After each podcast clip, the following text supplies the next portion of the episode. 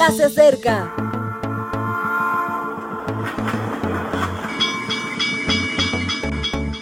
Partimos ya.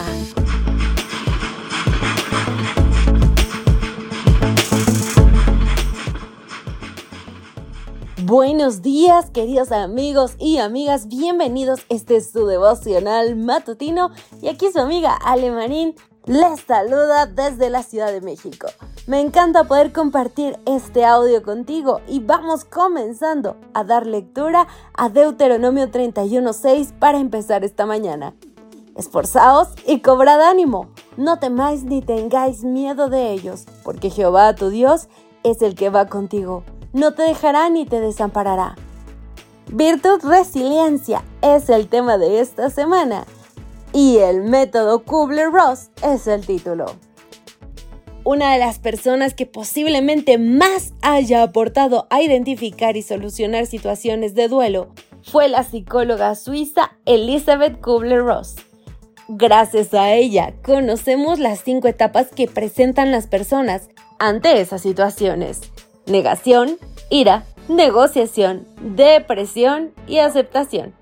En cierta ocasión comentó lo siguiente, las personas más maravillosas con las que me he encontrado son aquellas que han conocido el sufrimiento, la lucha y la pérdida y que han hallado su camino después de tocar fondo.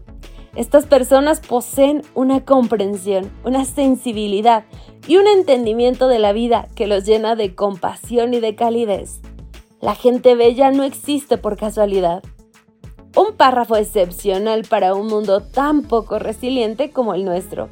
La tendencia usual de nuestro entorno es la de evitar toda realidad que nos sea adversa.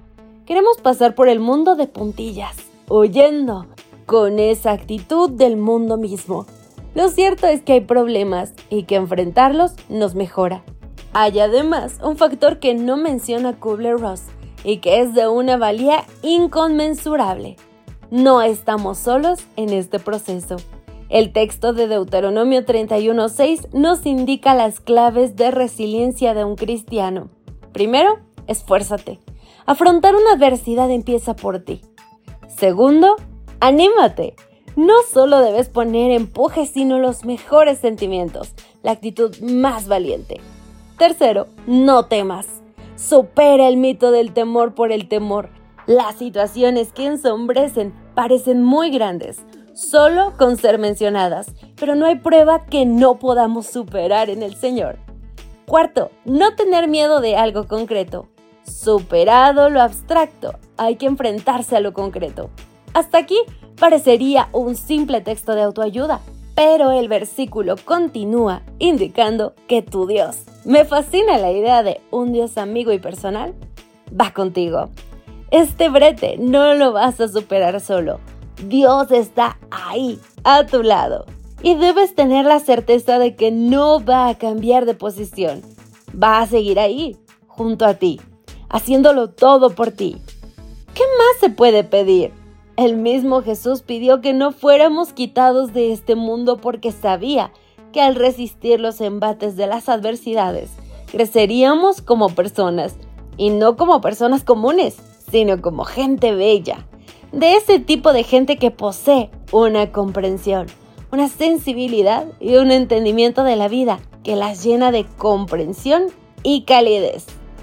Mi querido amigo, tal vez estés tú en esta época de duelo o tal vez alguien cercano a ti lo esté. Lo importante es conocer quién está contigo y compartirlo.